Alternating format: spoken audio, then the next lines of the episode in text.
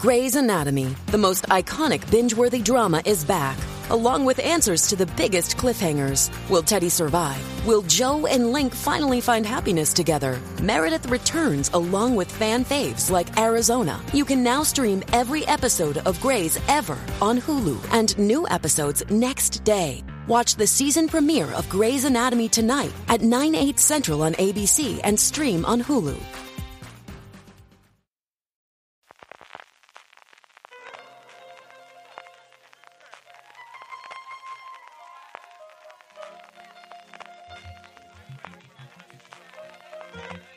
Estás escuchando Fuera de Series con CJ Navas. Bienvenidos a Premier, el programa de Fuera de Series donde repasamos los principales estrenos de la semana, analizando sus primeros episodios y siempre sin spoilers. Hoy, en colaboración con Vodafone Televisión, vamos a hablar de la caída de la casa Usher, la Mesías, nada, cocina con química, mentiras pasajeras y pesadillas.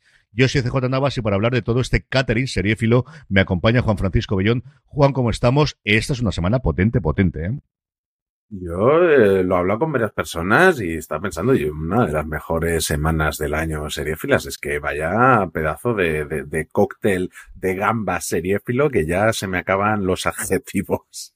Sí, y además de tonos totalmente diferentes, de tipos de producciones totalmente Mm. diferentes, internacionales, nacionales, tenemos dos producciones importantes en tonos nuevamente totalmente distintos entre sí, pero después de un par de semanas que no os digo que nos haya costado encontrar las mejores, porque al final siempre tenemos pues esos series documentales o documentales con los que complementar, pero esta yo es la primera, llevamos 10 programas con esta, lo tonto, lo tonto ya de Premier, yo creo que es la semana que más fácil ha sido encontrar seis y quizás más complicado ha sido de ¿y qué dejamos fuera? Porque no son las únicas, tenemos bastantes más, como podéis haber oído en fuera de series cuando repasamos todo el listado y cuando me viese en Premier teníamos bastante más estrenos esta semana.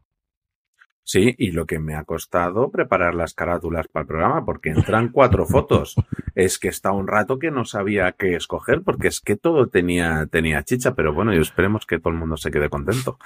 Arrancamos con la caída de la casa User, la última producción para Netflix de Mike Flanagan, y digo la última producción por dos razones, porque es la más reciente y porque salvo que todo cambie, porque Ryan Murphy, por ejemplo, que al final tenía Netflix y seguía produciendo cosas para Disney Plus, pero bueno, de inicio Mike Flanagan firmó hace un tiempo un contrato de exclusividad para los próximos tiempos con Prime Video. Esta es la última producción que tenía, basada en las obras de Edgar Allan Poe. Los desfidados hermanos Roderick y Madeline Usher han convertido la empresa farmacéutica Fortunato en un imperio un- en un emporio sinónimo de riqueza, privilegio y poder. Pero los secretos del pasado, siempre secretos del pasado en estas cosas, salen a la luz cuando los herederos de la dinastía Usher empiezan a morir a manos de una misteriosa mujer que Roderick y Madeleine conocieron en su juventud. Esta es la sinopsis de la serie, escuchamos como siempre su trailer y volvemos para hablar de la caída de la casa Usher.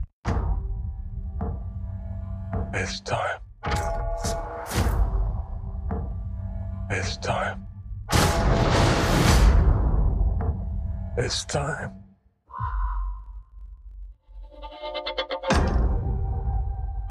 Your Honor, no matter how much evidence stacked against them, the Usher crime family stands stronger and darker than ever before. anyone comes after us, we will exhaust our arsenal until the threat's neutralized. By neutralized, do you mean sued into oblivion on the streets? Neutralized. Like dead. You guys, we really should get together more often. It's just a balm for the soul. Roderick Usher, your family is a collection of stunted hearts whose time has come. Who are you? Consequence. And tonight is consequential.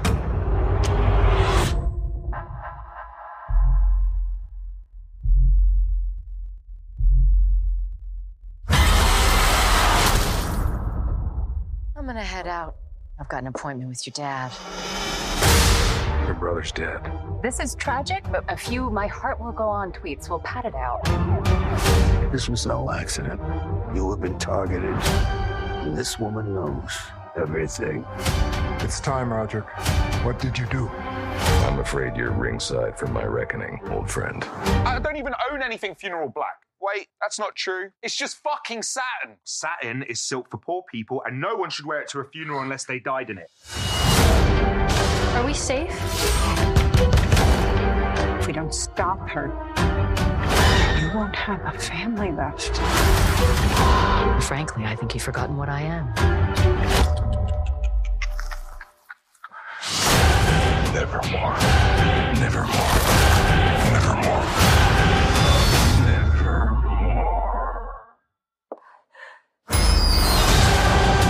House of Usher. May it rest in peace.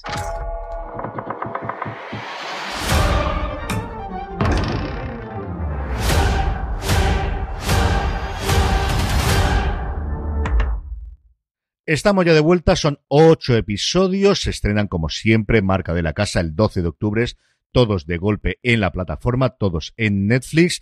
Eh, arrancamos esta temporada de, de, de, Halloween, que tenemos un montón de estrenos de terror, no es la única serie de esta temática que hablaremos hoy. ¿Qué es lo primero que conociste de la serie, Juan, en su momento y qué te acercó a ella? Bueno, yo, claro, después del exitazo de, la, maldición de Hill House, es que cualquier cosa que anuncia Mike Flanagan es noticia en todas partes. De hecho, te, te, prometo que es de las pocas cosas en mi oficina que tengo unos cuantos fans sentados a mi lado de, de las series y de las películas de terror que en cuanto, que normalmente no suelen estar muy al día de noticias, de anuncios y tal, pero cuando se anuncia algo de Mike Flanagan, mm. son los primeros en saberlo, ¿eh? O sea, este señor tiene fans muy, muy fieles. Y, y claro, pues adelante, encima el repartazo que se anunció, con Mark Hamill incluido y tal, es que era en plan, bueno, es que y, y, su gran despedida de Netflix, pues ¿qué, qué, qué más falta hacía para verlo? Yo exactamente igual. Sabes que yo, dentro de lo, de lo que tradicionalmente se ha llamado el género, en tanto en películas como en series, el terror es quizás lo que menos me atrae. A mí dame ciencia ficción mm. la que quieras y la veo. Thriller, por supuestísimo. Pero es cierto que Flanagan, eh, después de la maldición de, de, de, Hill House y hasta cierto punto Play Menor, y luego Misa de Medianoche, que yo la defiendo muchísimo a mí, me encantó en su momento Misa de Medianoche, el juego de Geralt, que es lo primero que hizo en su momento con Carla Gugino, la película basada en las novelas de, de Stephen King. Luego esa continuación de Resplandor que no acabó de funcionar de todo, Doctor Sueño, parece que estuvo ahí pero yo tenía muchísimas ganas de verla, porque al final se junta Poe, que es alguien que siempre, aunque sea esta parte más gafapasta de lo que es, sí, Poe es complicado de leer al día de hoy, le ocurre como Lovecraft, pero todo viene de ahí, y al final son relatos que yo conozco ya no desde mi adolescencia, sino desde no te sabría decir tu infancia, pero yo creo que el péndulo en su momento lo leí con 11 o 12 años y cosas de las que descubrí en su momento y especialmente de alguno de sus personajes sin ningún género de dudas desde, desde que yo era bastante joven. Una cosa que mi padre además tenía muchísimas novelas de esa parte. Se añadiría el que nuevamente tiene toda esa trupe. Esto parece como si fuese la parte del circo de los comediantes de hace unos siglos que van todos juntos y al final no solo tiene a Carla Gugino que aparece en absolutamente todo, tiene también a su mujer que como suele ser habitual aparece en todas sus series, recupera a Zach Gilford, al que vimos en Misa de Medianoche, a Raúl Coley, que es un tío que me cae tremendamente bien, y esa incorporación, como decías tú, de Mark Hamill, en un personaje tremendamente interesante, el giro que le da y la voz que le pone. No es la voz del Joker, mm. pero es muy, muy curioso, desde luego, la que tiene. Y luego Bruce Grindle, que hace de ese Roderick Usher, junto a Mary McDonald, hace de esa Madeline Usher, el patriarca y la matriarca de esta familia extendida que domina esta empresa farmacéutica, con mucha referencia a lo que hemos visto en Toxic, tiene muchísima, desde luego, inspiración en toda esa problemática reciente en Estados Unidos de eh, médico que hemos visto en documentales, en series de los últimos tiempos, que yo creo que está estupendo, está absolutamente estupendo lo que vemos de Bruce Greenwood eh, en la serie. Una serie que, ¿qué esperabas tú cuando lo empezaste a ver y, y con lo que al final es, Juan? Yo honestamente que nadie se lo tome a mal, pero creo que me esperaba que me fuese a dar mucho más miedo de lo, de lo que me ha dado. Yo que normalmente soy muy cagón para, para las series de miedo, pero sin embargo creo que es tremendamente divertida, que hace referencia a, a todos los géneros del terror habidos y por haber, que, que a una, eh, que, fusiona muy bien todo ese romanticismo de, de, de, de Alan Poe, eh, todas esas referencias, que, que, mezcla un montón de novelas.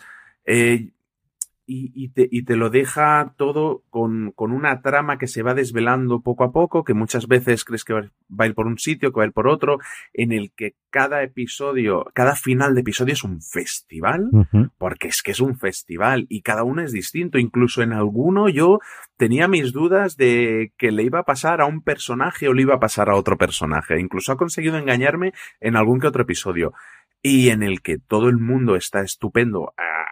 Por supuesto, la que mejor está es Carla Yugino, que, que, creo que se lo ha pasado bomba haciendo el personaje que tiene en esta serie. Y, y oye, una historia muy bien contada.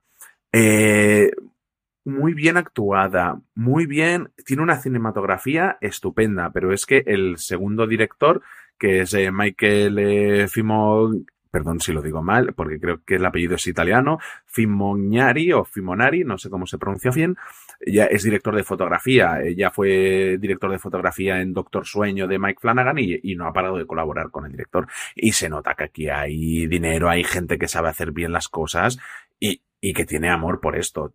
Tengo capítulos que me han fascinado como, como ese del corazón del ator, por ejemplo, uh -huh. me, me, me, encantó y algunos finales de episodio que son para, para aplaudir directamente. Sí, la serie tiene una estructura de ocho episodios y tiene una, un formato que es esta parte. Es cierto que la sinopsis real revela mucho de lo que yo no tenía ni idea de, de cómo mm. iba a funcionar. Yo tenía la curiosidad de la casa User, igual que el Poe, no son grandísimas novelas tremendamente extensas, te da para una película, pero yo no sabía para tantos episodios. Y lo que hace, eh, desde luego, eh, Flanagan y el, el resto de, de, de su equipo creativo es coger esa base de la caída de la casa User, que es una conversación entre dos personas de por qué ha caído la casa User, totalmente actualizada y totalmente remozada con lo que era la serie original, y luego entremezclarla con muchísimos personajes y tramas y formas de asesinato, por qué no decirlo, del resto de sus relatos de alguno de los más conocidos. Tenemos el péndulo, tenemos el pozo, tenemos eh, los crímenes de la calle Morgue, que al final se puede meter a calzador. Creo que alguien que no haya conocido nada de la obra de Poe lo puede ver sin problemas. O sea, la historia te la va a contar y vas a entenderlo y ellos están estupendos. Y alguien que conozca la obra de Poe mmm, se va a anticipar a cómo va a acabar cada uno de los episodios, pero no te va a restar. Yo creo que el gran atractivo que tiene es, igual que ocurra Poe, no es solamente la resolución o quién lo hizo, cómo falleció, qué es lo que ocurrió finalmente, sino es toda la ambientación sabiendo que eso va a ocurrir y que al final va a aparecer esta Berna, este personaje de Carla Gugino que se va descubriendo poco a poco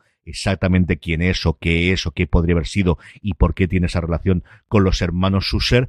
Yo es una serie con la que me he divertido muchísimo, he disfrutado muchísimo, he echado de menos, pues eso, que la gente va muriendo y que al final no vuelves a tener en los episodios posteriores porque hay gente que me gusta mucho, porque me sería, de verdad que sería complicado encontrar cuál es mmm, cada uno de los personajes ideales. Me gusta mucho todo lo que hay y hay como 20 o 25 personajes dando vueltas alrededor de este universo, Juan, porque además es en distintas líneas temporales. Estamos viendo en la actualidad lo que ocurre y cómo todo eso viene de decisiones del pasado que tomaron los personajes, especialmente estos dos hermanos, desde su nacimiento, su evolución posterior y cómo poco a poco van tomando las riendas de esta compañía farmacéutica llamada Fortunato. Sí, yo, el único fallo que le he visto así, que me, que me, me dejó así un poco sopetón, digo, pero qué raro esto, fue porque esa conversación, que es como la trama central de, de lo que es la, la, novela de la Casa Usher, de, de esa conversación, eh, claro, él, eh, digamos, el patriarca le va explicando al, al que era el fiscal, digamos, todo lo que habían hecho, todas las maldades, todos los hijos y, y, y, todo. Pero claro, le va contando poquito a poquito lo que hicieron cuando fueron jóvenes. Uh -huh. Pero claro, llega un momento que él le dice eh, que, que, que, o sea, deja muy claro que tal como le estás viendo tú, se lo está contando a él. Entonces, a mí me quedaba como muy raro que te estoy explicando lo que le ha pasado a mi hijo, ahora paro para contarte lo que les ha pasado, te voy a explicar cinco minutos de mi vida de joven, te voy a explicar otro capítulo, luego... Ese momento fue como muy raro, es en plan, no, no me cuadra. Y es el único fallito así, que pero que fue más sacarme una sonrisa, en plan, esto aquí no acaba de quedar bien.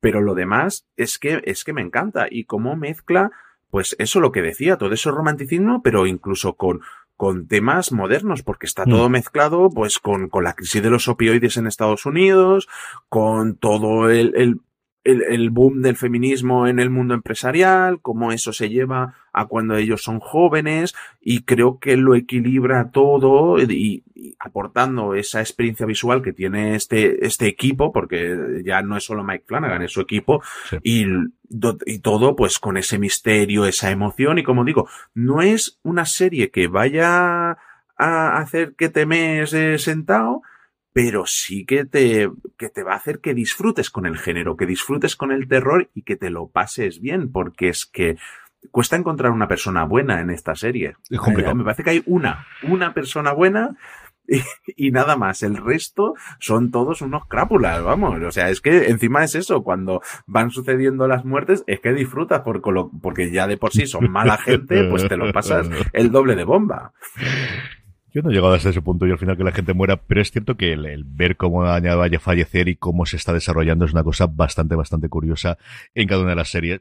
Yo creo que no es una serie es una serie muy divertida, es que es muy entretenida. No llega a esos puntos eh, de terror, tiene momentos dramáticos durillos en los últimos episodios, cuando le coges cariño a algunos personajes y alguna de las cosas que le ocurre, aunque en general yo creo que la reacción va a ser la de Juan de es que te lo mereces, es que no, no sufro absolutamente nada porque te haya ocurrido esto. Yo creo que esa va a ser la, la reacción habitual que tenga el público. Me ha gustado más que, que Hill House, no, porque me sorprendió muchísimo. Misa de Medianoche, mm. los temas que trataba me gustaron mucho pero me la cargué prácticamente un día y medio y porque se me hizo las mil y porque son ocho episodios y no me lo he liquidado de principio a fin. Es una serie, yo creo que va a funcionar bastante bien a Netflix y creo que es una serie tremendamente disfrutona que incluso la gente a la que no la traiga habitualmente el terror, al final Poe tienes mucho más terror gótico que lo que puede ser un slasher. Sí, tienes sangre, tienes momentos, pero bueno, evita los ojos y ya está. Yo creo que es una serie que le puede funcionar tremendamente bien más allá pues del público de sitios, para que nos entendamos, de la gente hardcore y que lo que busca es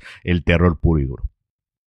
Sí, yo creo que sí, que creo que es una serie perfecta para Halloween, incluso, o sea, para ver eh, con, con, los amigos que quedan para cenar en Halloween, con tu mujer que a lo mejor no le gusta tanto, que le da miedo, con tu marido que le da miedo el terror. Eh, creo que es una serie para pasárselo bien, como dice J. ¿Es la mejor del género? No. ¿Es una gran serie? Mm, rotundamente sí. Creo que te hace, creo que es una de esas razones por las que pues vemos series, pues para disfrutar. Realmente es que es eso, es una serie muy disfrutona, incluso si no te, te gusta el género del terror. Totalmente. Sí, y ahora vamos con uno de los estrenos de la semana, del que ya hemos hablado en un Razones para Ver. Eh, se trata de La Mesías. Eh, una de las series para mí de este año, sin lugar a dudas, eh, de lo mejor que he visto hecho aquí en España, y que su, su sinopsis dice así. El vídeo viral de un grupo de música pop cristiana compuesto por varias hermanas impacta en la vida de Enric, un hombre atormentado por una infancia marcada por el fanatismo religioso y el yugo de una madre con delirios mesiánicos. La serie de los artistas antes conocidos como los Javis, esto es eh, propiedad intelectual de CJ, me ha, encantado esta frase, eh, que ha llegado, bueno, que ha llegado esta semana, el 11 de octubre, con un doble episodio. Y del que sin más os dejamos con su tráiler y seguimos hablando de ella.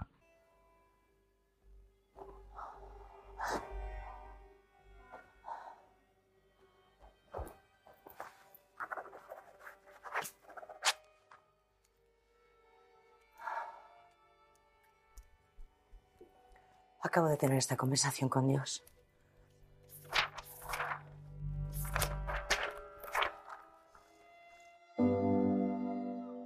Dios mío, dime, ¿qué quieres a tus hijos? ¿Y para qué quieres a mis hijos? Para que salven el mundo. ¿Cómo tienen que salvarlo? Cantando, bailando.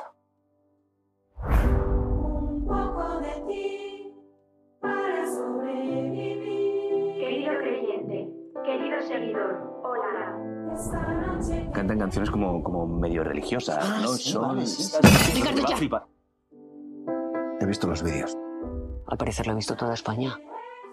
¿Sabes algo de mi madre? Ella siempre quiso ser una estrella, pero no me imaginé que sería de esta clase. Y viral.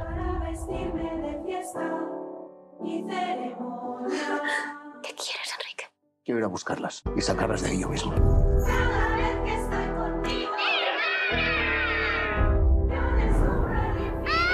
¿Cuántos años llevan sus hijas sin salir de casa? Tengo miedo. Fuera está el demonio. Tú no eres santa. ¡Volvamos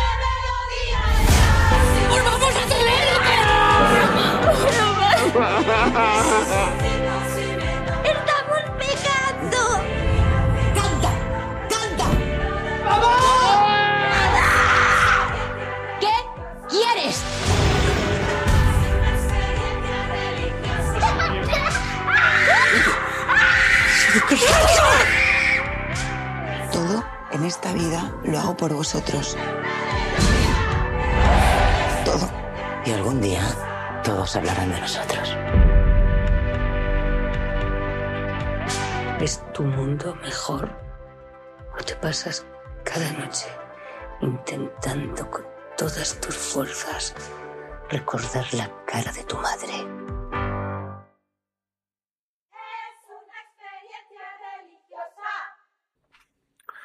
Bueno, CJ, un, un serión. Y eso que hemos visto solo tres episodios de momento. O sea, yo tengo unas ganas serie. terribles, unas ganas terribles y una envidia que me muero de la gente que en San Sebastián pudo ver la temporada completa. No sé tú. Sí, yo estaba escuchando, viendo un montón de entrevistas de los Javis, la presentación que hizo ayer San Sebastián, le hicieron una entrevista también la gente de Quinótico, recientemente también le escribieron en el Cultural del Español, eh, Enrique Albero estuvo hablando con ellos y he estado empapándome desde que, antes de que grabásemos razones para ver y después, porque la gran mayoría han salido precisamente para el estreno de la serie, todos estos comentarios. Esta sí es una serie de terror. O sea, yo creo que tiene momentos mucho más terroríficos y mucho más, sobre todo dramáticos, quizás que de terror, que, que, el, que la, la caída de la casa User los tiene la Mesías. Una serie que es su planteamiento inicial, el que os ha leído Juan, y que a partir de ahí a mí me extrañaba mucho, porque al final, bueno, pues se llama La Mesías, tenemos a tres personas que va a interpretar a Montserrat, que parece que va a ser la Mesías, empezando por Ana Rujas, y luego distintas actrices, acabando finalmente, posteriormente Lola Dueñas y finalmente Carmen Machi, interpretándola en distintos momentos de la edad, y me extrañaba mucho que el único personaje que apareciese nombrado en la sinopsis fuese Enrique. Luego es, es eso que ha leído Juan, pero muchísimas cosas más. Es una serie larga y extensa. Son siete episodios, como os decía Juan, de los que hemos podido ver los tres primeros, los dos que ya se han estrenado esta semana y el de la semana que viene, que nos cuesta, que nos cuenta una historia relativamente pequeña de una familia, de la relación de una madre con sus dos hijos, su hija, su hijo inicialmente de 10 años y su hija, lo complejo que fue la, vida de esta mujer o el nacimiento de esta mujer y especialmente la de los críos, sufres una verdadera barbaridad con ellos y, cómo esa experiencia en su infancia y en su origen les va a marcar muchísimo, muchísimo a Enrique y a Irene, al personaje de, Macarena García cuando es mayor y que también tiene dos, dos chiquillas. Yo coincido con Juan que a falta de ver los últimos cuatro episodios es de las apuestas más diferentes, más arriesgadas que hemos visto este año, ya no en ficción española, en ficción en general, que puede quedar una de las mejores series del año, como yo ocurrió en su momento con Veneno y con Paquita Salas hasta cierto punto, que era una serie muy divertida. Ellos en alguno de los vídeos que yo he visto decían de queríamos hacer un thriller. Ellos, recuerdo que en Razones para Ver decíamos, esto es un thriller, no es un thriller, sí. Y ellos abiertamente decían que después de pasar por la comedia y después de pasar por el drama, querían un thriller. Y es que en el sentido de thriller de no sé lo que va a pasar, eso es constantemente la serie. Yo en Razones para Ver, además de esa cosa que decía Juan de los artistas anteriormente conocidos como los Javis, lo otro que siempre tenía la cabeza en, en la palabra en la cabeza era hipnótica.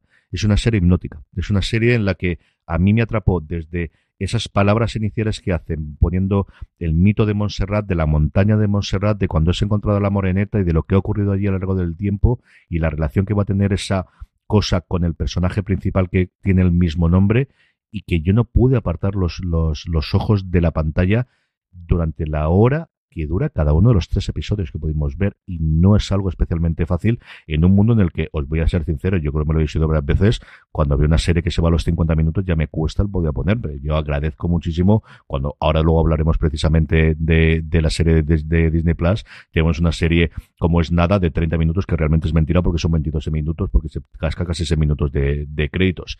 Aquí yo no pude apartar en estos tres episodios los ojos de la pantalla durante esa hora, Juan. A mí me, parece una salvajada de serie. Eh, los actores, desde los niños hasta los adultos, es que están todos espectaculares. Cada una de las actrices que hace de Monse, eh, de cómo en una conversación pequeña, corta, en dos frases te define un personaje y toda su historia y entiendes por qué es así con ella misma, con todos los demás, pero que además en esas dos frases tienes todo el, costumbrismo español, eh, tienes una tienes tienes eh, mala tradición de, de nuestro país, tienes historia, por decirlo así, negra de- del país, de cómo era antes la gente, de cómo se perdonaban las cosas porque simplemente alguien era de la familia. Eh, Es que son momentos de escritura que me parecen mágicos y como dice DJ, hipnótica. Es que es verdad, es que yo recuerdo ponerme a las once y media de la noche a ver el primer episodio reventado, muerto de sueño y, y despertarme la serie, y no, no poder dejar de verla hasta que acabé el episodio. Es que yo pocas veces eh, una serie consigue que, que- que llamar y captar mi atención de, de esa manera. Eh, pero aparte es que la manera de narrarlo, el tercer episodio es maravilloso, en el que vemos ya la vida de todos esos chiquillos, ya algunos un poco más crecidos y todo, y ese cambio de la primera a la segunda Monse es, es una maravilla. Albert Pla, que hace un personaje que es de locos, nunca mejor dicho, que, en- que está espectacular. Me hacía mucha gracia en la presentación de Sebast- de Sebastián que le hicieron mil pruebas y él ya llegó un momento que le decías, bueno, pero ¿me habéis cogido ya o no? Eh, ¿cuándo, cuándo empieza esto? Eh, Amaya también, la, la cantante, que, que, que está también sensacional en lo que se ve de ella. Es que es, es, es, una, es una maravilla.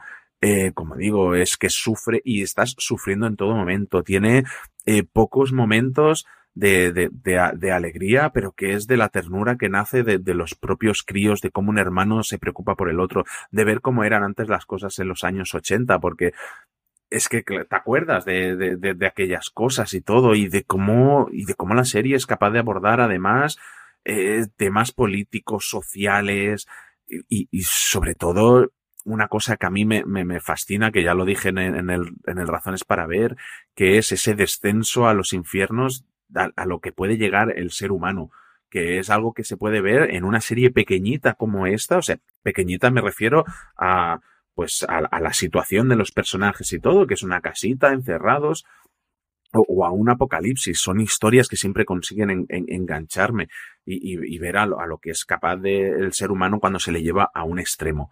Eh, no sé, yo sigo fascinado, tengo ganas de ver los episodios que quedan y de volverme a ver los episodios que hayamos visto.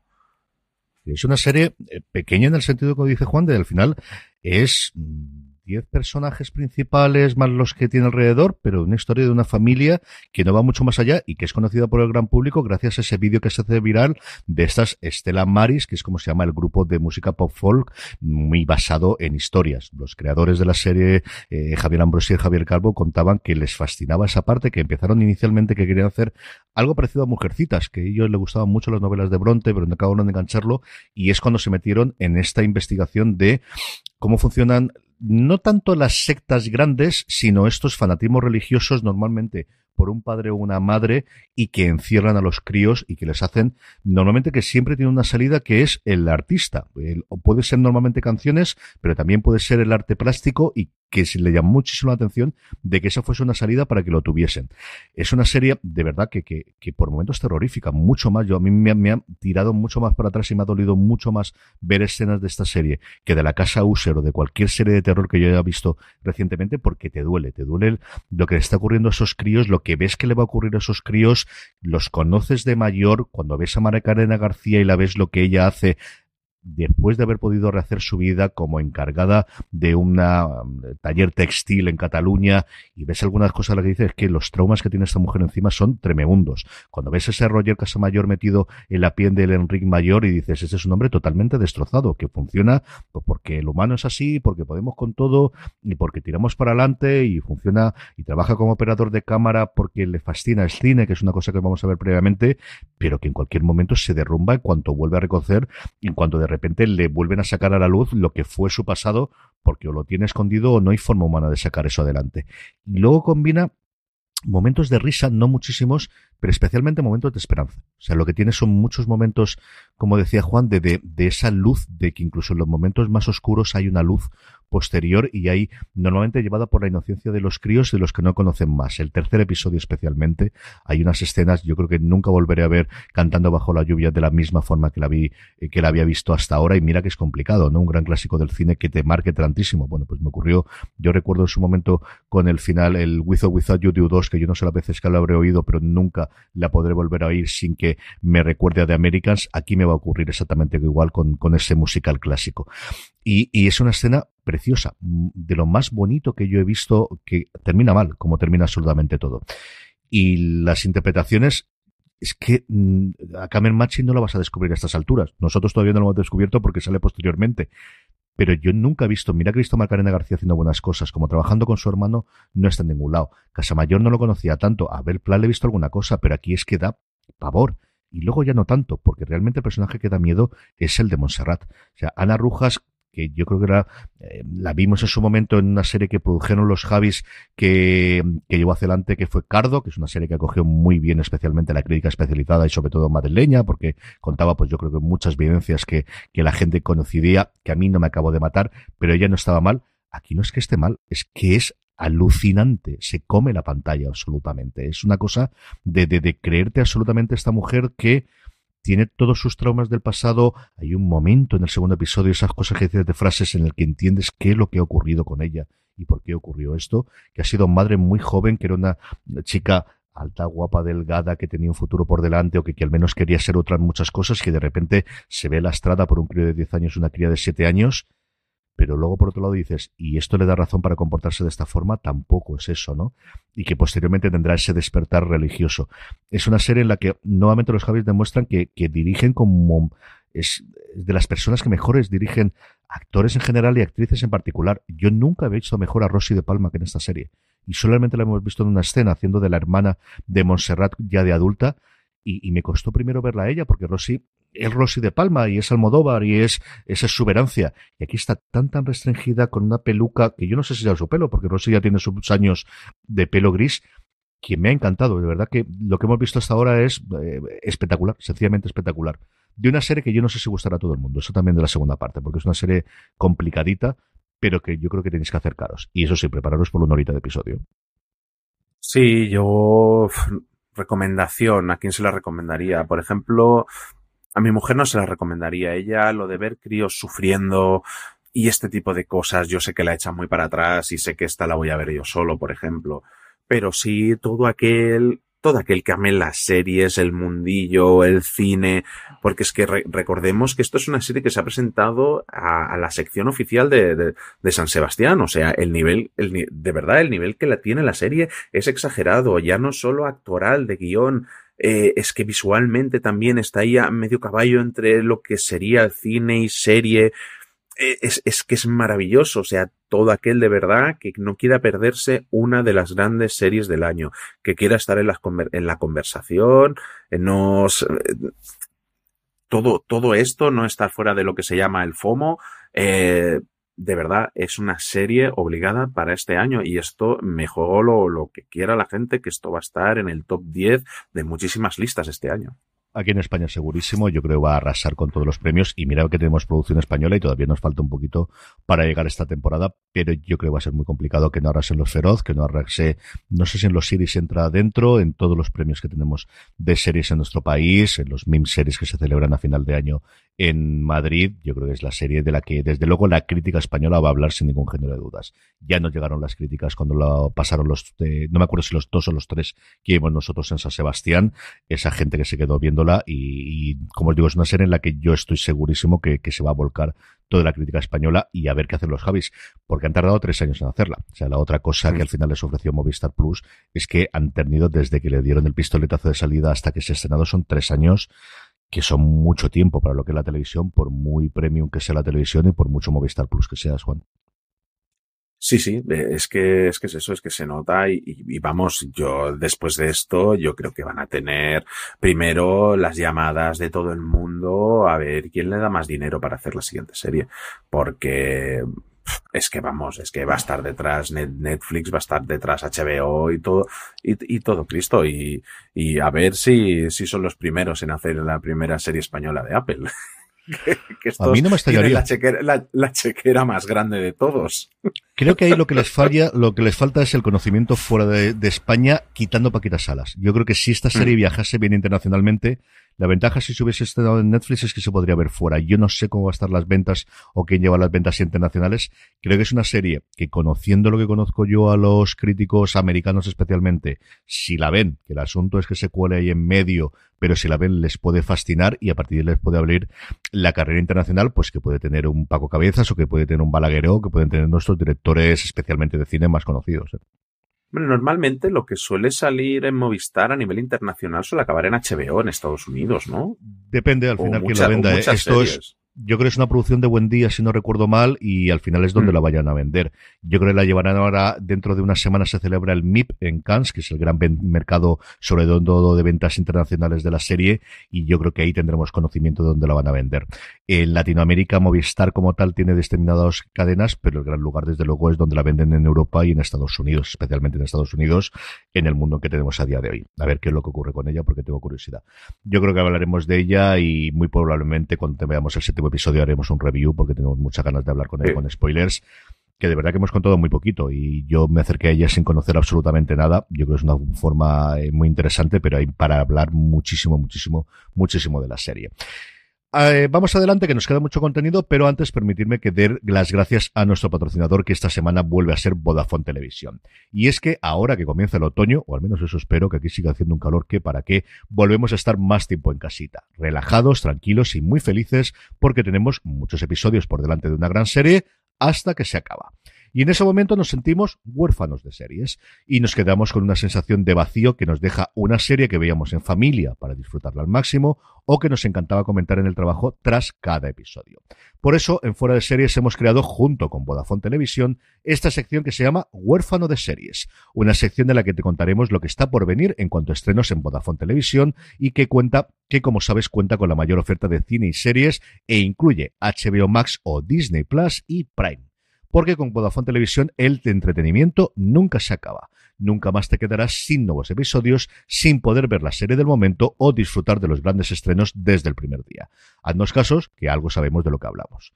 Y en este episodio, como siempre, vamos a recomendaros distintas ofertas o distintas cosas que podéis encontrar en las tres plataformas. Juan, ¿qué podemos recomendar a nuestra audiencia esta semana? Pues voy a empezar por una de mis series favoritas del año pasado y que deseando estoy que llegue la segunda temporada, que es The Old Man. Una serie que tenemos en Disney Plus y que nos trae primero a Jeff Bridges, segundo una historia de espías.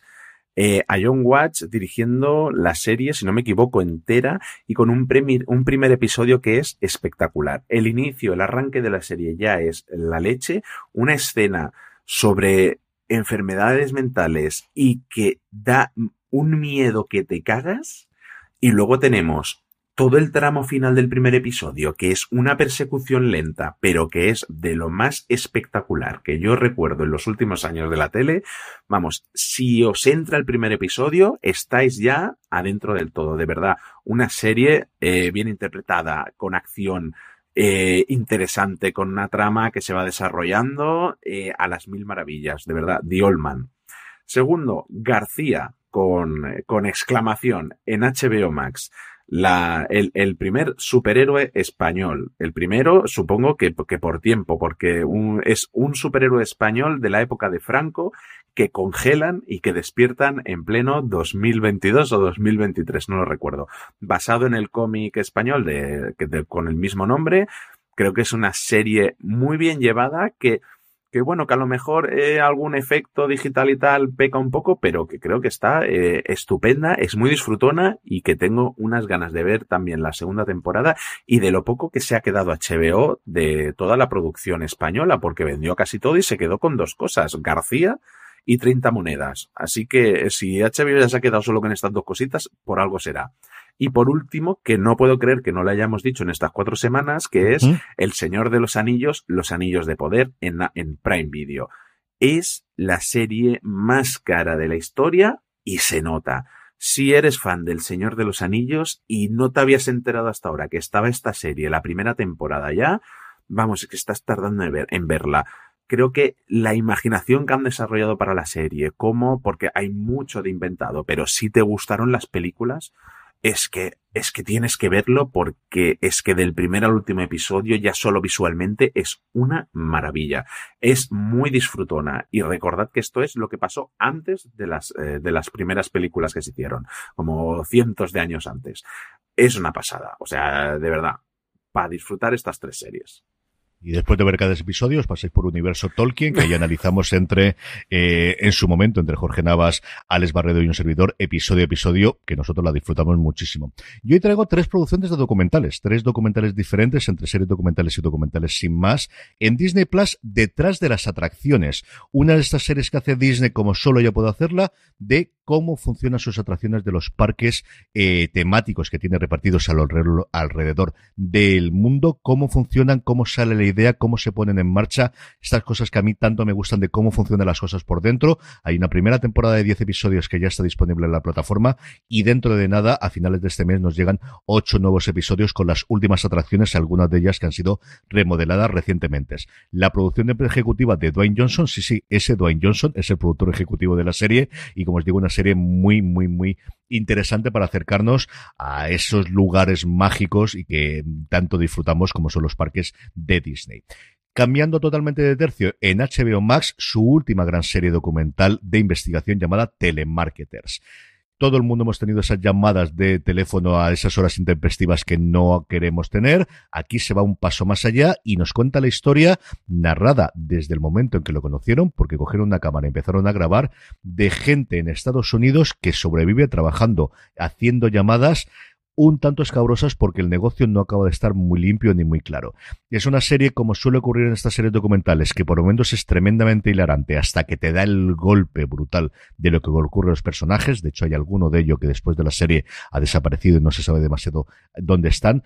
Personajes totalmente estrambóticos, muchos tocados de la cabeza, muchos de ellos con problemas de drogadicción y, como os digo, de un negocio tremendamente turbio, tremendamente oculto, que si lo es aquí en España todavía lo es más en Estados Unidos, que aprovechan cualquier resquicio de la legalidad para hacer una cosa, si no ilegal, sí legal y sí legal. Una serie, como os digo, tremendamente disfrutona y que por momentos te pega muchísimo al corazón y luego el estreno de la serie, de la película, mejor dicho, en este caso, del documental más visto de la historia de Prime Video en Estados Unidos, que es Kelsey, el día a día en la, la que iba a ser la última temporada de Jason Kelsey, el jugador central, el que se pone delante del quarterback, a que le vienen los primeros golpes de fútbol americano de los Philadelphia Eagles, subcampeones el año pasado de la NFL y ganadores hace tres años de la Super Bowl. Un Kelsey que es mucho más conocido a día de hoy por ser el hermano de el supuesto novio de Taylor Swift, que aparece mucho en el documental porque están tremendamente unidos los dos hermanos. Una película, como os digo, que en su momento estaba planteada para relatar lo que iba a ocurrir en su último año de vida como profesional, pero sigue jugando este año. De hecho, los Eagles son los únicos que cuando estamos grabando siguen invictos en la NFL, ellos y los 49ers, y que combina lo que yo creo que también se hace en estos casos, que es esa de alguien que gana mucho dinero, de alguien que está en el ojo del huracán, de alguien que está en la vista eh, de todo el mundo por más de 20 millones de personas en cada una de las jornadas en la que juega viéndolo en Estados Unidos y cuando llega el Super Bowl, pues eso, mm, una de eh, cuatro de cada cinco casas de Estados Unidos está viéndolo en directo y luego su día a día familiar de un deporte que le deja cojo, que le ha dejado con más de 10 operaciones, eh, un tío que es, tiene treinta y pocos años, que lo ves con los críos y con la nueva niña que le van a hacer y que y hay una escena, por ejemplo, brutal al principio que es está jugando con los críos y tiene todo el pie lleno de agujas de acupuntura porque no puede ni moverse después de los golpes, que te da esa dualidad. Así que Kelsey, como os digo, el, el documental más visto de la historia en Prime Video lo tenéis ya disponible. Eh, con esto, nuevamente, damos las gracias a Vodafone Televisión por patrocinar esta sección, huérfano de serie, y seguimos adelante, Juan, hablando pues de otro estreno, cambiando muchísimo de lo que hemos visto antes. Aquí tenemos comedia, tenemos una comedia argentina llamada Nada un icónico bon vivant que apenas tiene recursos suficientes para mantener su estilo de vida acomodado, contrata a una joven paraguaya para reemplazar a la empleada doméstica recientemente fallecida que lo cuidó durante más de 40 años. Escuchamos su tráiler y volvemos enseguida a hablar de nada. Vincent, amigo mío, te habla Manuel Tamayo Prats. I hope you're not dying or anything like that. Pongo en speaker así nos escuchan todos, ¿eh? Estoy per publicar un nuovo libro. Puoi venire a presentarlo a Buenos Aires. Come me lo hai promesso. Questi boludos non, non me- non mi creen. El obelisco es el símbolo de Buenos Aires. But I, the one in Washington, I think, is bigger.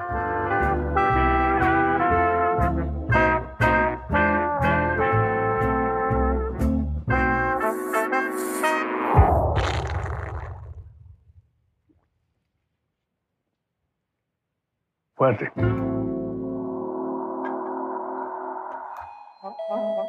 Celsa, decime una cosa. ¿Qué le pusiste a la mezcla? Leche, canela, almíbar. ¿Aceite? ¿Aceite de quemiri? No queda más. Ahí. Podrido, hongos, un desastre. ¿Me das plata, por favor? Sí. ¿Cuánto le doy? ¿Quién te enseñó a lavar los vidrios, querida? No, no, no, no, no, no, no, no, no. Mi versión es sin ajo. A ver cómo está esto.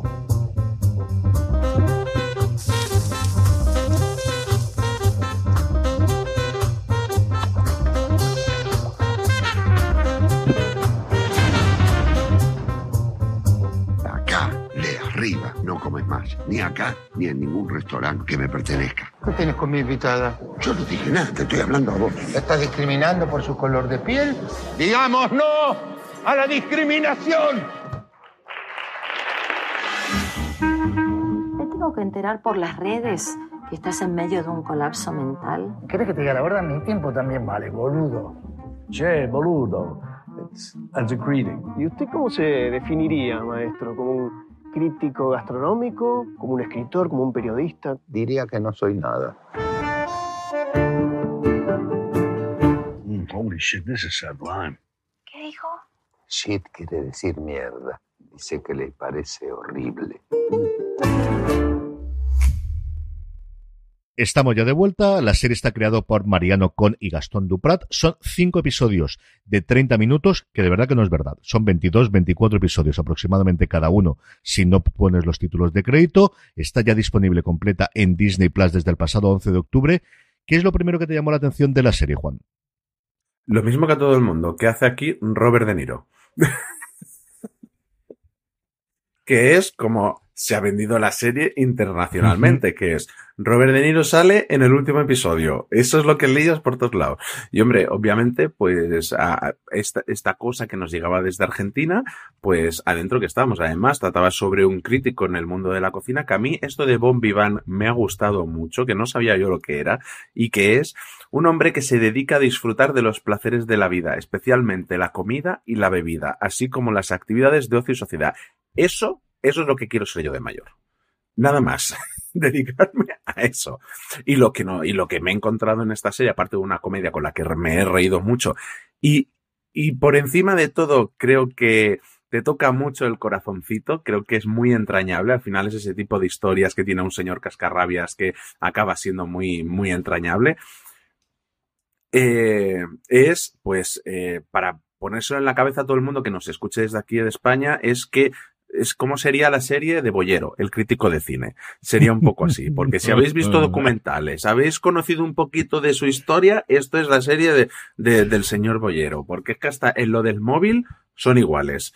Es, es exagerado lo- el paralelismo que he visto yo con esta serie. No sé si lo conocen ahí en Argentina y alguna referencia hay, pero al señor lo han clavado bastante.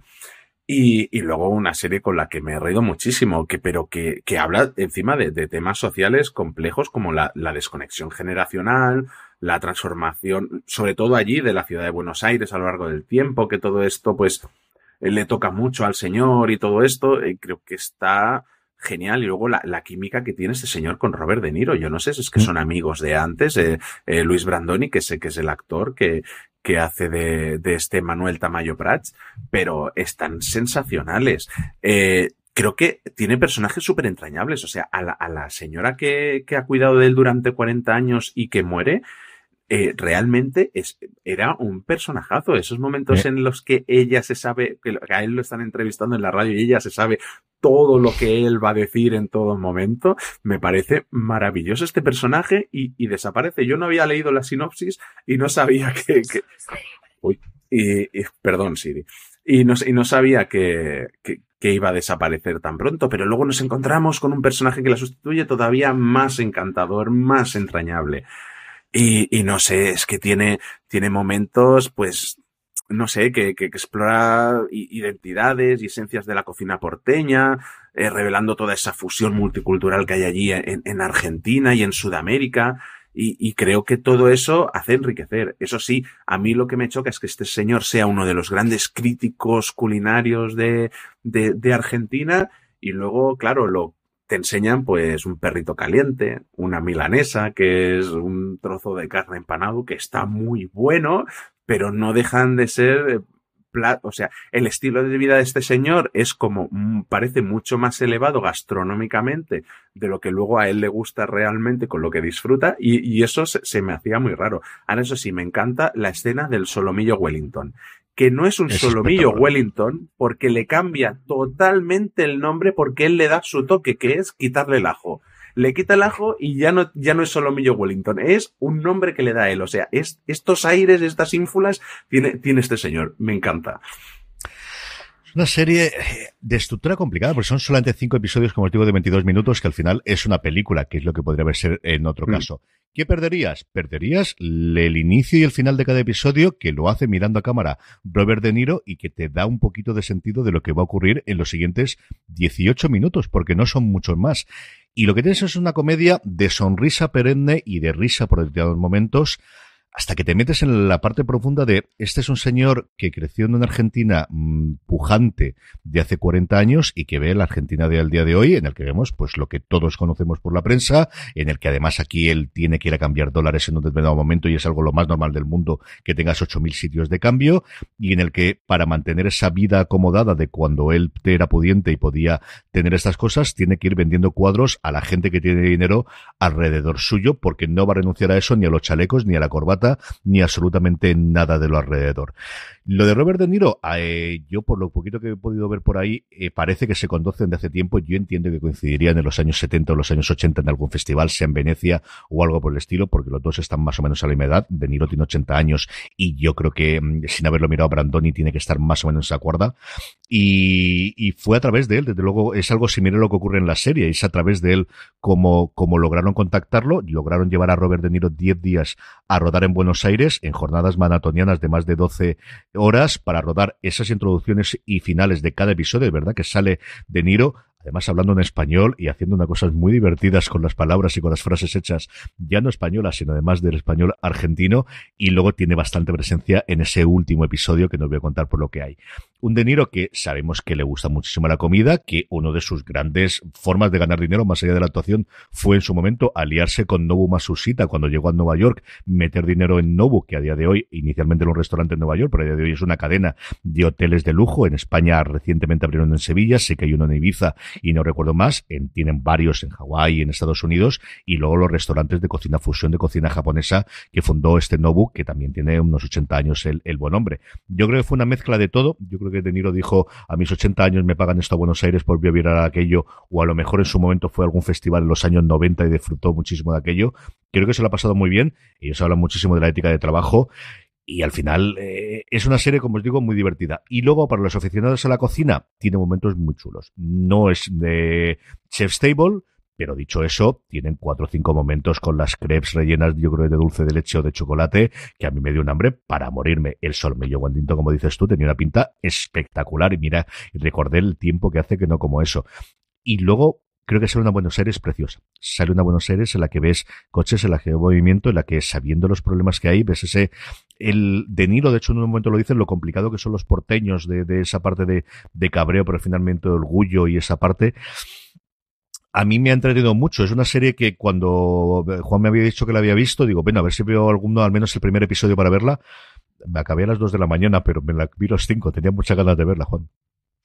es que es muy divertida, es que eh, empiezas y no puedes parar y además Disney Plus la ha estrenado toda de golpe, con lo cual es que no, no hay excusa ninguna para, para verla entera. A mí me gusta eh, ese enfoque no honesto en el sentido en el, que decía antes que él tiene como un nivel cultural gastronómico muy elevado, pero sin embargo sí que es muy honesto con la, con la comida de, del pueblo de Argentina, de eh, la, manera en cómo, cómo preparan esa milanesa. Es que es maravilloso simplemente ver cómo están rebozando la carne. Eh, es que es, es, una maravilla esas escenas. Se nota que ha habido asesores culinarios detrás y que ha habido chefs profesionales. Pero es que, y luego hablábamos de la dupla de De Niro y de, y de, y de Tamayo, pero también de, de Man, bueno, de Manuel Tamayo y, y, de Antonia, esa chica joven que llega de Paraguay y le vuelve a hacer disfrutar y, y hacerle conocer una, una, una comida que él desconoce en todo momento, que tiene una pinta deliciosa y, y, que incluso vemos a ese momento divertido de que, de que De Niro se la quiere robar y se la quiere llevar para Estados Unidos y él va traduciendo lo que dice Robert De Niro y le dice todo lo contrario. Es que son las sopas, muy, las sopas muy paraguayas tienen una pinta espectacular. Yo no conocía de luego la comida paraguaya por tener las sopas, pero tiene una pinta. A mí quizás la que me gustó, aparte de la que hemos nombrado, es cuando hace la tira de asado de cortamos esta parte de aquí, Sí. esto va para caldo y esto lo preparamos de esta forma y tal. Y nuevamente, me dio mucha hambre. También es cierto que había cenado muy pronto y eran horas intempestivas, pero te aseguro que me dio bastante, bastante hambre la serie, Juan. Sí, o cuando, cuando él, él, él le va diciendo en todo momento a la cocinera cómo debe prepararlo todo y, y luego cómo se las busca y se las desea para seguir en este modo de vida en el que lleva instalado desde hace tantos años, pero claro, lleva tantos años sin escribir un libro, sin dar un palo al agua, que nada más que se dedica a comer por la cara y a beber, pues normal que te quedas sin dinero y vas viendo la, la casa como van, están ahí todos los huecos de los, de los cuadros que tiene que ir vendiendo y es, es, es, es maravilla pura. Eh, no sé, yo de verdad, una serie que le recomiendo a todo el mundo que tenga ganas de pasar un buen, un buen rato de reírse Mm. y como dice CJ, es que en dos horitas y media os la habéis ventilado, son cinco episodios que se ven en un momento, que te ríes un montón y, y, y con un final que bien puede acabar aquí la historia o podría continuar en una siguiente temporada, pero a mí me da la sensación de que vamos a tener segunda temporada de esto. Al menos está todo el mundo hablando de ella en la prensa y, y, has- y han estado desde que salió de Niro, vamos, yo creo que ha sido una buena campaña de marketing como para que no la vaya a ver la gente.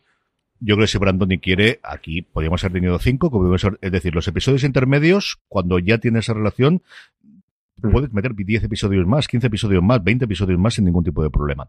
Y el de dinero también, tienes el, el arco quizás más importante es el que va a escribir su primer libro en un porrón de tiempo, pero no dejaría de ser un episodio más. O sea, yo de verdad que creo que puedes tener mucho si le apetece a Brandoni, que sería la segunda parte del invento este de droga.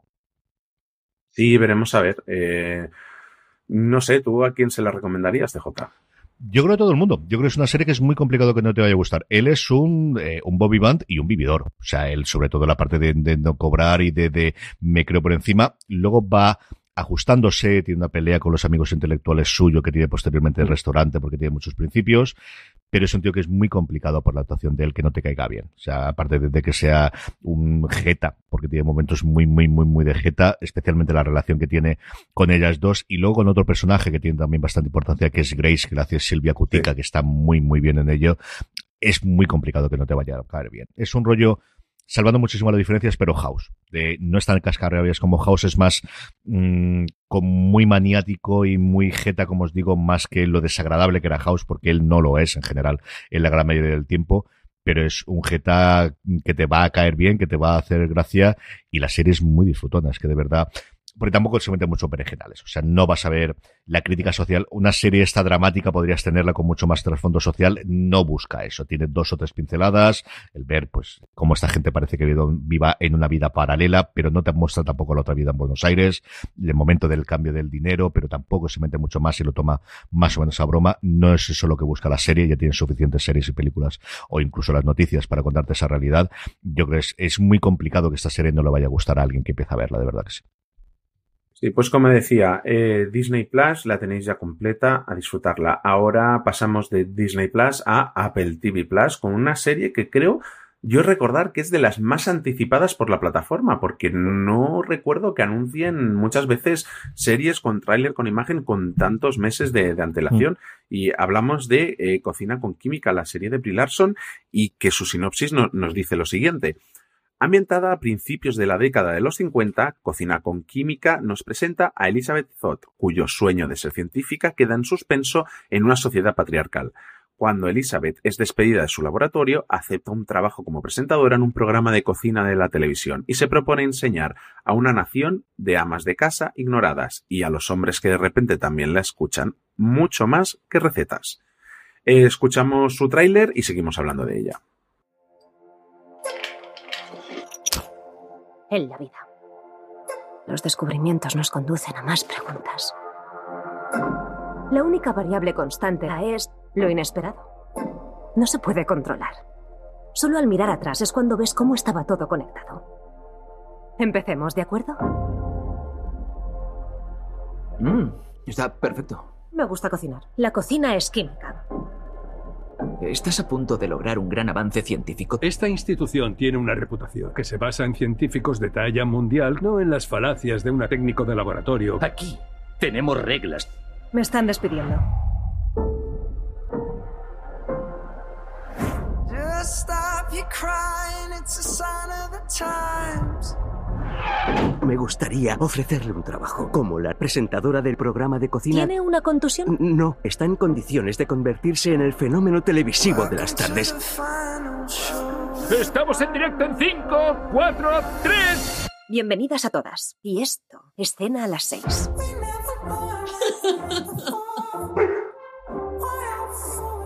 ¿Necesito una frase pegadiza? No lo piensas tanto. Nunca entendí qué significa eso. Me enorgullezco del olvidado burro de carga de la cocina, las mujeres y las patatas asadas. ¿Qué co... Tú tienes algo que casi nadie tiene. Tienes una plataforma. Lo que dices importa. Creen que la política no tiene cabida en la cocina. Un hombre quiere que su esposa le prepare una copa después de un día de trabajo. ¿Por qué asume que su día fue más largo que el de ella? ¿Por qué no se prepara usted la copa?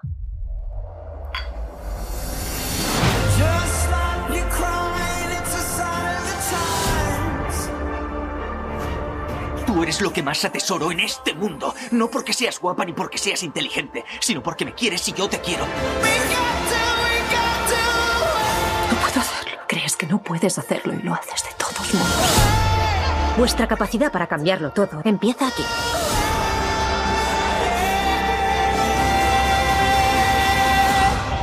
Niños, poned la mesa. Vuestra madre necesita un momento.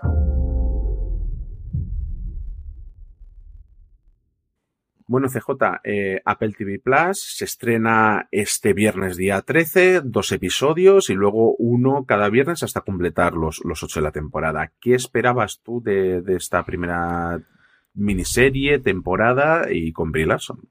Muy poquito. Yo era una serie que por la sinopsis dije, uff, no sé yo esto cómo va a estar de duro. Brie Larson es una actriz que no me desagrada, pero que tampoco es santo de mi devoción. Tenía a Louis Pullman, que lo he visto en alguna cosa, el hijo de Bill Pullman, y digo, bueno, pues puede funcionar. Y luego es cierto que la temática, pues nuevamente, como decíamos hace un segundo con nada, me das cocina y yo veo prácticamente todo lo que ocurra. Y, y luego, mmm, los años 50, pues también me suele atraer todo lo que sean series de época. Y luego que es Apple TV Plus, y ya tengo el pacto con ellos, que igual que HBO, todo lo que estrenen voy a ver el primer episodio. Y me ha sorprendido muy para bien, Juan. Es cierto que eso es lo que nos va a contar la serie, sí. Pero el cómo lo cuenta, la estructura que lo cuenta y las decisiones arriesgadas que tiene en algún episodio me han sorprendido muchísimo.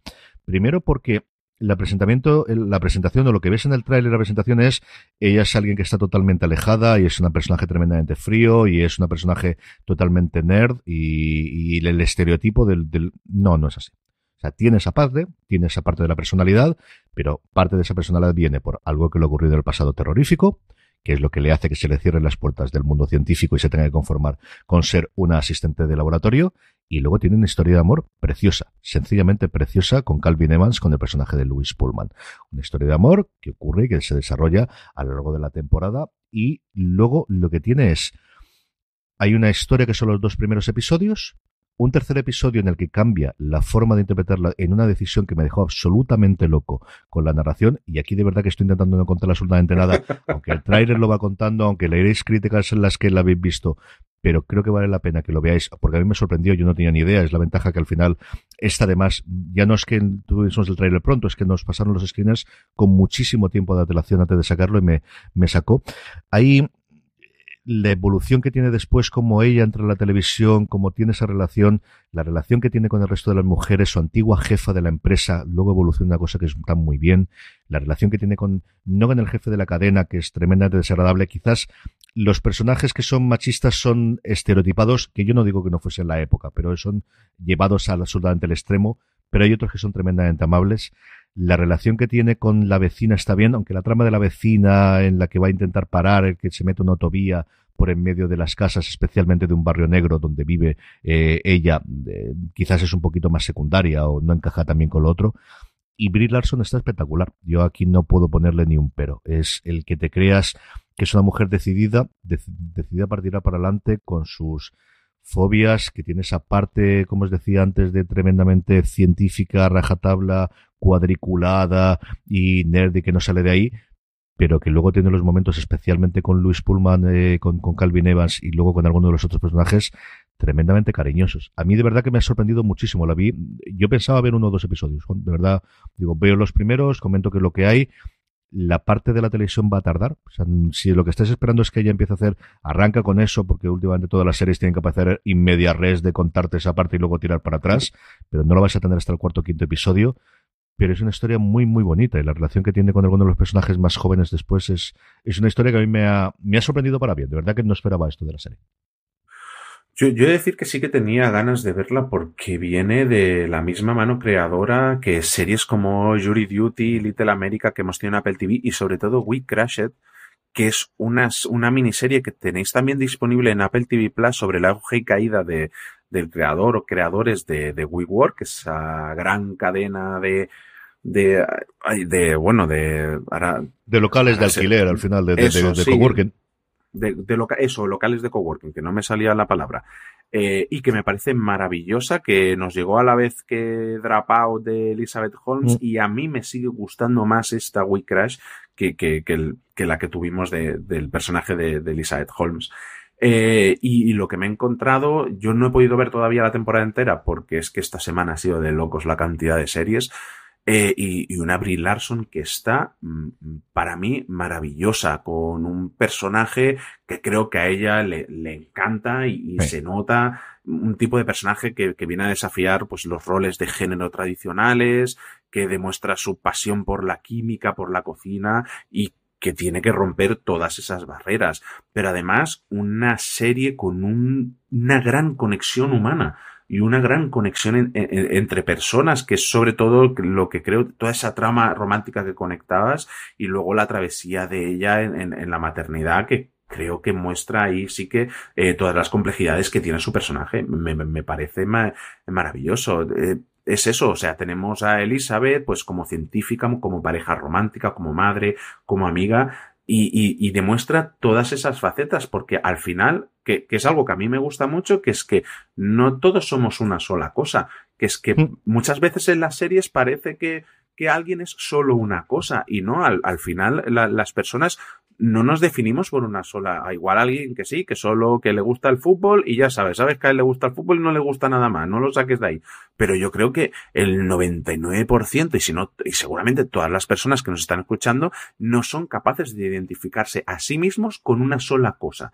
Al final somos muchísimas y creo que es algo que muestra la serie y que no suelen mostrar las series muchas veces este tipo de personajes. Y, a mí me, me ha encantado.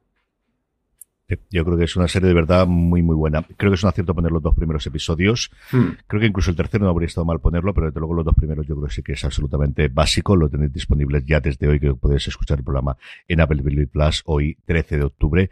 Y creo que es una serie, Juan, que puede ver todo el mundo. Yo creo que esta es una serie sí. que puede nuevamente en un tono totalmente distinto de nada. Tiene momentos divertidos y no deja de tenerlos, hmm. y momentos de, de, risa, más dramática por otras ocasiones. Episodios largos. Los episodios aquí no son especialmente cortos, eh, ninguno de ellos ellos, pero yo creo que es una serie que de verdad que no sé qué tal funcionará a Apple, creo que el reclamo de, de Brie Larson puede ser importante, pero creo que es una serie que puede gustar a todo el mundo. ¿eh? Yo sí, yo creo que es que ahora me, me, venía a la cabeza Tom Hanks por ese tipo de película que hace mm. él, que es sí. para toda la familia y que a veces eh, eh, hablan de, temas duros también, pero son emotivas. Y creo que es ese tipo de serie. Creo que es una serie para ver con tus padres, para ver con tu pareja, incluso para ver con tus hijos. Creo que es una serie muy bonita y que habla de, la vida y, de lo bonita que puede ser una persona y, de todo y de todas las facetas que tiene. Es que me encanta este, el personaje de Brie Larson. Creo que es maravilloso y, como digo, una serie para disfrutar eh, en compañía, solo y con todo el mundo, con toda la familia. Seguimos adelante hablando de Pesadillas, un nuevo estreno también en Disney Plus. Un grupo de cinco estudiantes de instituto liberan fuerzas sobrenaturales en su pueblo y ahora deben trabajar juntos para salvarlo. Escuchamos su tráiler y Juan nos habla de ella porque esta es la que a mí se me ha escapado y no he podido ver nada de ella. ¿Nos conocemos? Nathan Brad, el profesor de lengua nuevo. ¿Y vive por aquí cerca? Sí, en la antigua casa Biddle. ¿En la casa Biddle? Sí que me contaron esa historia horrible del chaval que vivía allí. Pues me han dicho que hay fantasmas. Bueno, no sé. ¿Ha visto si pasa algo raro? ¡Ah! ¡Mi patata! ¡No tiene gracia! No. No se me ocurre nada.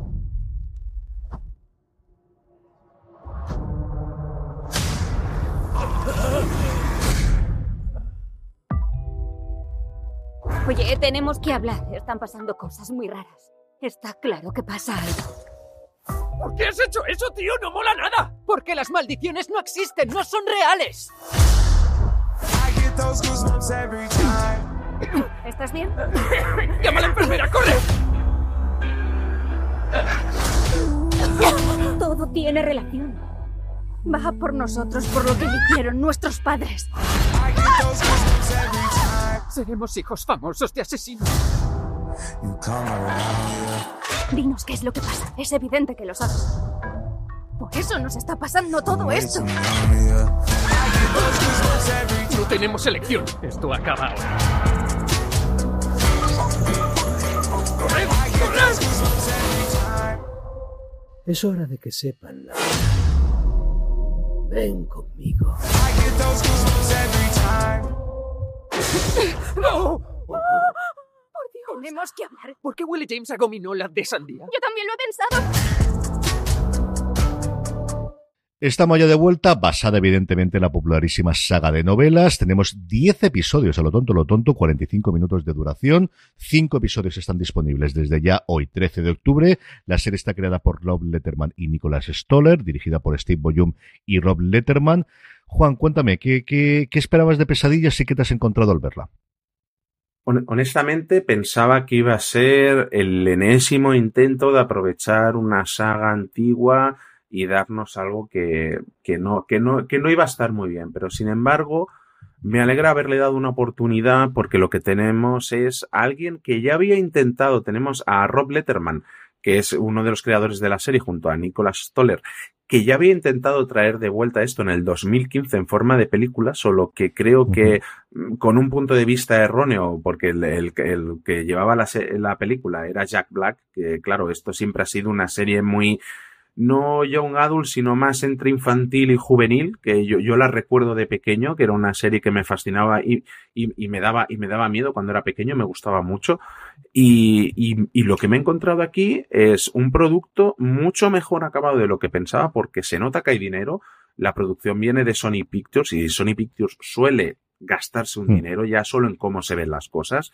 Así que partimos de esa base y luego tenemos, cogemos la serie antigua que lo que hacía era explicarnos episodios sueltos que no estaban conectados y aquí tenemos cada episodio es autoconclusivo pero va en, con una trama general. Entonces no dejamos de tener una trama general pero en cada episodio tenemos algo distinto, tenemos una historia distinta, un personaje distinto que entra en acción, y, y, nos explica pues en cada uno pues una historia de estas de pesadillas. Eh, no os equivoquéis, o sea, tenéis 40, 50 años, mm, igual no es vuestra serie. Es una serie que va dirigida al mismo público que cuando vosotros erais pequeños y veíais pesadillas. Es tal cual. Pues como con actores que están en el instituto, pero que si tú los miras un poco más de cerca, igual están casados ya. Eh, partimos de esa base. Son, se nota que muchos son adultos y haciendo de, de chavalada. Que al final creo que mucha gente critica esto siempre, pero yo siempre lo he visto como un reflejo de cuando tú eres pequeño, cómo te imaginas que serás cuando estés en el instituto. Alguien más maduro, alguien molón y todo esto. Entonces creo que todo ese trabajo, aunque choca un poco para alguien adulto, creo que al público al que esto va dirigido le funciona o le debe de funcionar perfectamente. Eh, luego, ¿qué más tenemos? Pues eh, tenemos esas conexiones con los adultos, en los que los adultos son, pues como cuando eres pequeño, son los responsables de todo, y bueno, pues eso se va viendo un poco de, de, de lo que hay en la trama general. Eh, pero no solamente eso, creo que los, creo que eh, las actuaciones, si no son las mejores, porque hay mucha sobreactuación, sobre todo por parte de los adultos, precisamente, una serie un poco sobreactuada, pero que al final mmm, funciona eh, es intrigante incluso, o sea, realmente mmm, la ves y, la disfrutas, aunque, bueno, eres consciente de que estás viendo algo que igual es para gente más con, con menos edad que, que, que, la mía, que uno ya va para los 40, le queda un poquito. Y bueno, pero aún así tenemos desarrollo de personajes. Tenemos incluso un capítulo que me ha encantado porque está basado en uno de mis episodios favoritos de Futurama y le han cogido y le han dado la vuelta y me parece sensacional. O sea, si habéis visto Futurama, creo que, no sé si no me equivoco, creo que es el cuarto episodio, vais a disfrutar muchos episodios. No os voy a decir ni, ni cuál es el de Futurama. Y luego tenemos a Justin Long, que yo hacía muchísimo que no lo veía, que se hizo muy famoso por aquellos anuncios de Apple en su día. Y yo lo último grande que le recuerdo es la cuarta, la cuarta película de Jungla de Cristal, y de ahí sí que sé que ha ido haciendo cosas, pero eso es lo último que recordaba de él. Y bueno, eh, otro que también está un poco sobreactuado, pero que, que, al final va con el tono de la serie. O sea, realmente, eh, una serie para ver con la chavalada este Halloween. Perfecta, es que no, no tiene más. Que, bueno, que logra transmitir emoción, sensibilidad narrativa, mmm, bueno, pues eh, elementos sobrenaturales, que intentan dar miedo, eh, conexión entre padres e hijos, por eso encima todavía más hay ese, esa serie que creo que es todavía eh, sensacional para ver junto a, a la chavalada que tengas en casa. No se lo pondría un niño de 5 años, pero hombre, alguien de entre 7 y 12 años, creo que es la serie perfecta para ver este Halloween. Y desde luego, si le funciona bien, tienen para adaptar, porque R.L. Stein escribió 62 novelas de la saga principal y luego oh. tiene un montón de spin-offs, más adaptaciones en videojuegos. Y luego aquí la serie se pasó en su momento por Antena 3. Yo creo que habrá una generación sí. de gente que le gusta este tipo de cosas que le gustaría. Hubo dos películas también, es decir, pesadillas. Yo recuerdo las novelas. O sea, yo lo recuerdo porque además eh, las carátulas eran muy significativas. Sí. Se ponía el nombre Pesadillas. En inglés es Goosebumps, el, el título original. Como os digo, es una cosa que desde los 90 sigue funcionando tremendamente bien y que si esto les funciona tienen aquí para correr, para correr muchísimo. Yo creo que es, pues eso, coger un nombre clásico que a distintas generaciones les haya gustado, tener una serie sin mayores pretensiones que intentar hacer algo con los efectos especiales de día de hoy, que eso sí que se veía sí. muchísimo, especialmente desde la cabecera y el resto en la serie, que en su momento se, se grabó en los principios de los 2000, creo que es la que pasaron aquí en Antena 3. Y luego tenemos eso a Justin Locke y luego a Isa Briones, que salió en esas dos temporadas iniciales de Picard, tenía un personaje que nunca acabaron de encontrarlo, tenía mucha importancia en la primera, en la trama de la primera temporada, pero luego se fue perdiendo, la segunda fue perdiendo, que es una actriz que a mí me gustó lo que hizo, pero la pobrecita hizo lo que le dejaron, porque esas dos temporadas de Picard, al final, no digo que fueron un pequeño desastre, pero sí, no acabaron de encontrarse. La primera no estuvo mal quitando el último episodio, la segunda empezó muy bien, pero luego acabó muy mal, y luego la tercera fue pues lo que desde el principio querían hacer, y yo creo que esperábamos todos los fans en su momento de la nueva generación. Pero Isa Briones, como os digo, a mí me gustó mucho el cómo actuaba dentro de lo que la poquita, la pobrecita pudo hacer. Y la última cosa que tenemos para comentar hoy, eh, Juan, vamos con ella, que es Mentiras Pasajeras. Sí, Mentiras Pasajeras, la creo que esta de verdad sí que es la gran apuesta de Sky Showtime para, mm. para aquí, para España, porque creo que Bosé pasó muy sin pena ni gloria, además en el, en el principio del estreno de la plataforma, cuando había otras cosas más grandes. Y tenemos una sinopsis que dice así. Sigue a Lucía, una ejecutiva de una empresa de alta tecnología que ha luchado por alejarse lo más posible de sus orígenes humildes, pero el día de su ascenso es acusada de espionaje y es despedida. Escuchamos su tráiler y hablamos de ella. Llevan en la sala de reuniones desde las 9 de la mañana. La nueva cabina de crioterapia de Charm Concept. Un momento, ¿pensáis que esto es cosa mía? No.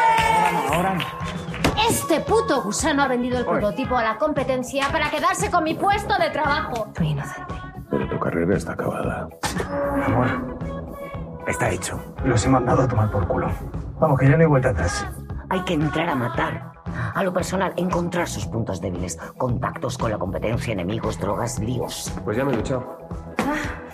Eso es totalmente ilegal. ¡Esto es cárcel! ¡Esto es cárcel! ¡Tira, corre, vámonos! ¡Pero no coger más cosas! ¡Joder, mamá! Luego dirás que te pegas la mañana escribiendo. La bancarrota, la denuncia, la mentira Basilio, la boda y pagar el vestido. Porque el vestido me lo vas a pagar, ¿no?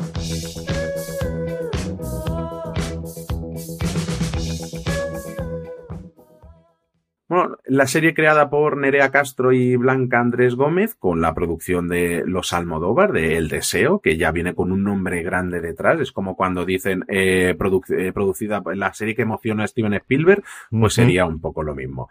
En este caso te- se, se ha estrenado este pasado lunes 9 de octubre con un episodio disponible y será un total de 8 que tendremos uno cada lunes y de un total de 30 minutos. Eh, CJ, ¿qué fue lo primero que te llamó a ti de esta serie y por qué la conociste? Lo que decías tú, yo creo que era la serie que era la apuesta clara para un determinado tipo de público que al que Sky Showtime se podría acercar. Yo creo que es una serie que en Netflix funcionaría sin ningún género de, de- de dudas. Creo que es una serie que si Sky Showtime estuviese disponible mm, dentro de Movistar Plus, como ahora apuntan los rumores que podrían tener a principios del año que viene, podría funcionar. Sky Showtime que al final, por lo que parece, porque esto es un número en cuenta que lo sabemos, aprovechó bien ese momento de la subida de precio de Netflix y de lanzar ellos la oferta de a mitad de precio de por toda la vida y que ahí captaron a su público, pero que yo no sé a partir de ahí cómo ha funcionado. Y tiene las series de Taylor Sheridan que yo creo que va a traer. Yo creo que Yellowstone se puede ver muy bien en España.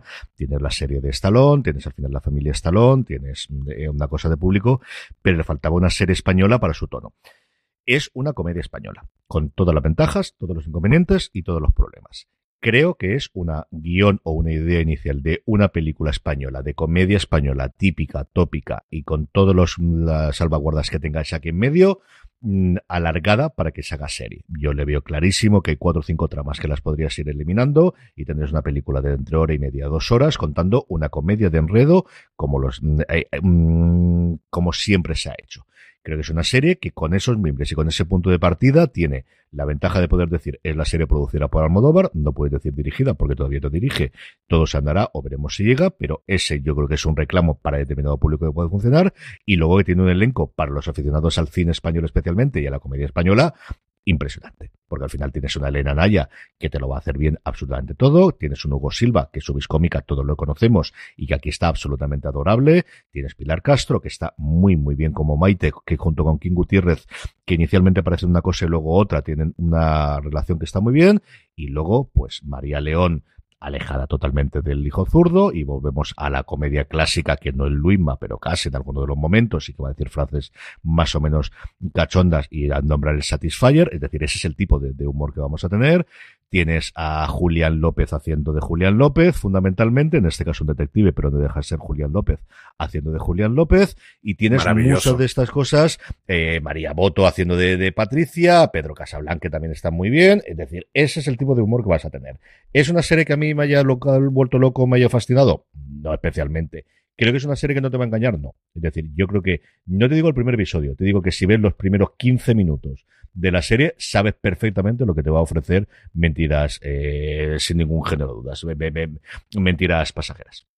Sí, porque además es que es que eh, el ritmo no para, o sea, eh, va, va, va, va como un cohete. Y, y es eso, yo cuando la, la empecé a ver, la sensación que tenía, digo, ostras, digo, en 10, 15 minutos me han explicado todo lo que necesitaba para saber si yo quiero seguir viendo esto, Hmm. si me gusta y no. Y, y la verdad es que es lo que tú dices.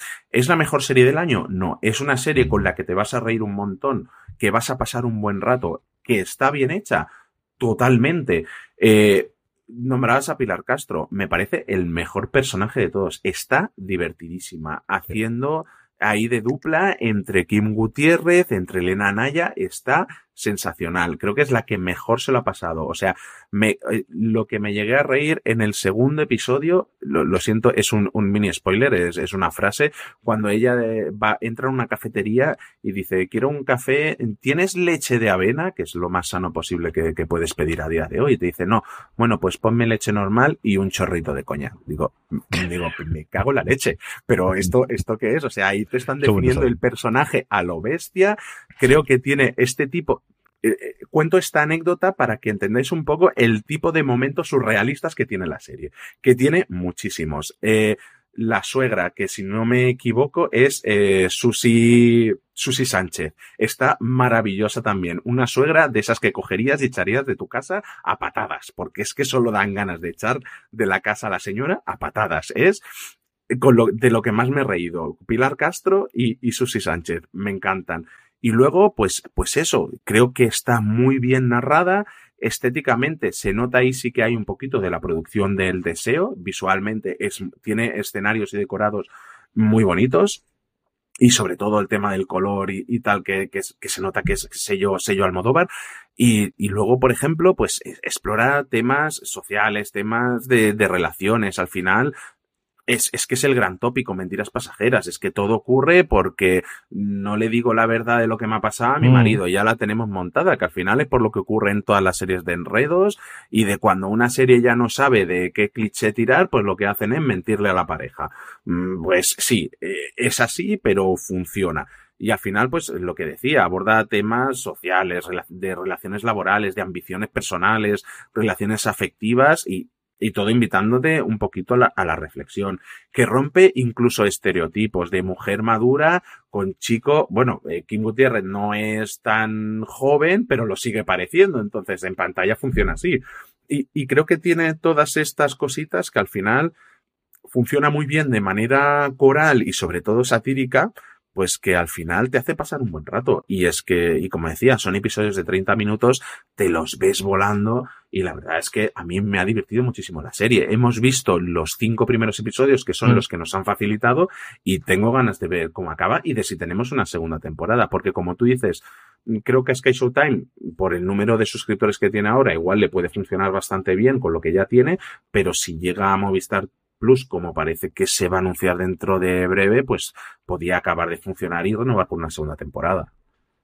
Yo creo que la serie que han hecho, porque no han podido tener la nueva serie de Los Caballeros, que se vuelven a Netflix otra vez y que han trabajado para Mediaset y para Netflix, que yo creo que es lo que ellos se buscarían o, o, lo que podría tener en marcha. Y a partir de ahí, de verdad que creo que han hecho lo mejor que podían, especialmente el sello de Almodóvar y esos actores que todos conocemos y que en muchos de los casos, sea Naya, sea King Gutiérrez o sea Hugo Silva, la gente adora y quiere ver en la pantalla haciendo una comedia española. Y esto es una comedia española. O sea, ahí al final mira la taquilla y al final, pues eso, Santiago Segura lleva ganando la taquilla, quitando los estrenos todos los años haciendo lo del padre más que uno, padre más que dos, y ahora dentro de nada tenemos ocho pedidos marroquíes. Pues es un tipo de producto que funciona. Y nuevamente, en diez minutos vais a ver si es vuestra comedia o no.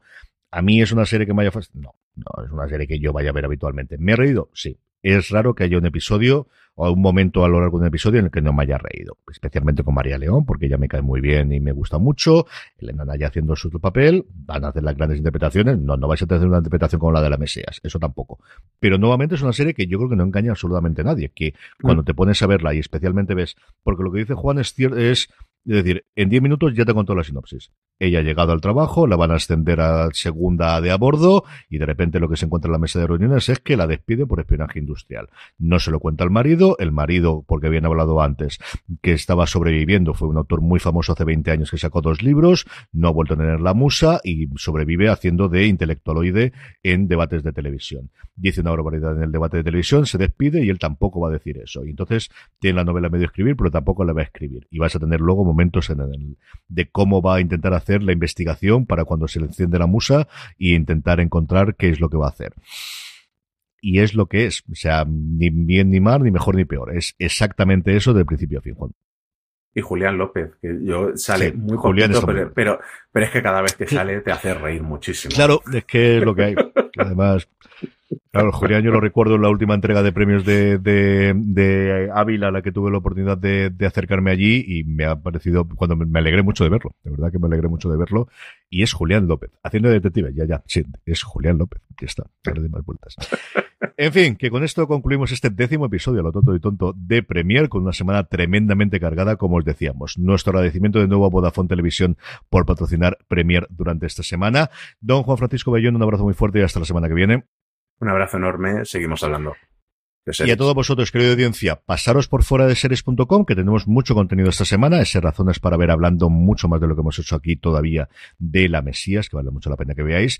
Universo Marvel, que hemos vuelto porque ha vuelto Loki y tenemos el análisis que haremos todos los lunes a partir de las nueve y media de la noche en directo, youtube.com barra fuera de series o twitch.tv barra fuera, fuera de series, si nos queréis seguir en directo y comentar en directo. Eh, la semana que viene hablaremos del segundo episodio el lunes que viene y luego nuestra tienda, la tienda fuera de series, fuera de series.com barra tienda, donde tenéis todas nuestras colecciones, homenajes a las distintas series, incluido, hoy me he vuelto a poner el uniforme, tanto la camiseta como dentro de nada la gorra, que todavía no tiene la gorra. Hoy además hemos venido los dos uniformados, tanto Juan como yo, aquí con The Original Beef y The Original Berf, homenaje a The Bear, que se me ha ido, se me ha ido la cabeza, se me ha ido la garganta, se me ha ido toda la vez, Juan, un desastre.